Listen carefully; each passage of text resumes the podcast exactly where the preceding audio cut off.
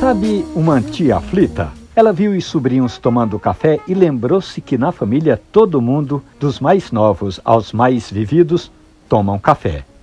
Pois agora a jornalista Larissa Correia se deu conta de mandar uma pergunta para o e-mail romualdo de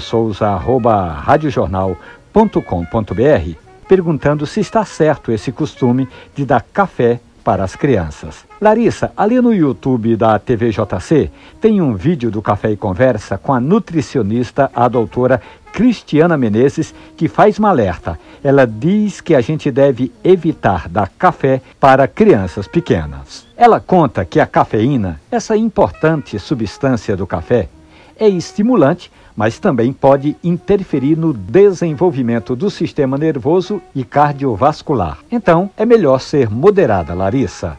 Uma dica seria ir introduzindo aos poucos o café na vida da criança. Primeiro, uns 80% de leite e 20% de café. E à medida que essa criança for crescendo, você pode ir equilibrando essa dieta de café para a criança, depois para o adolescente. Faça como a jornalista Larissa Correia, manda uma pergunta para o e-mail romualdodesouza@radiojornal.com.br com dúvidas, dicas, receitas, falando desse mundo maravilhoso do café e a gente publica aqui na Rádio Jornal e nos agregadores de podcast. Café e Conversa. Um abraço, bom café.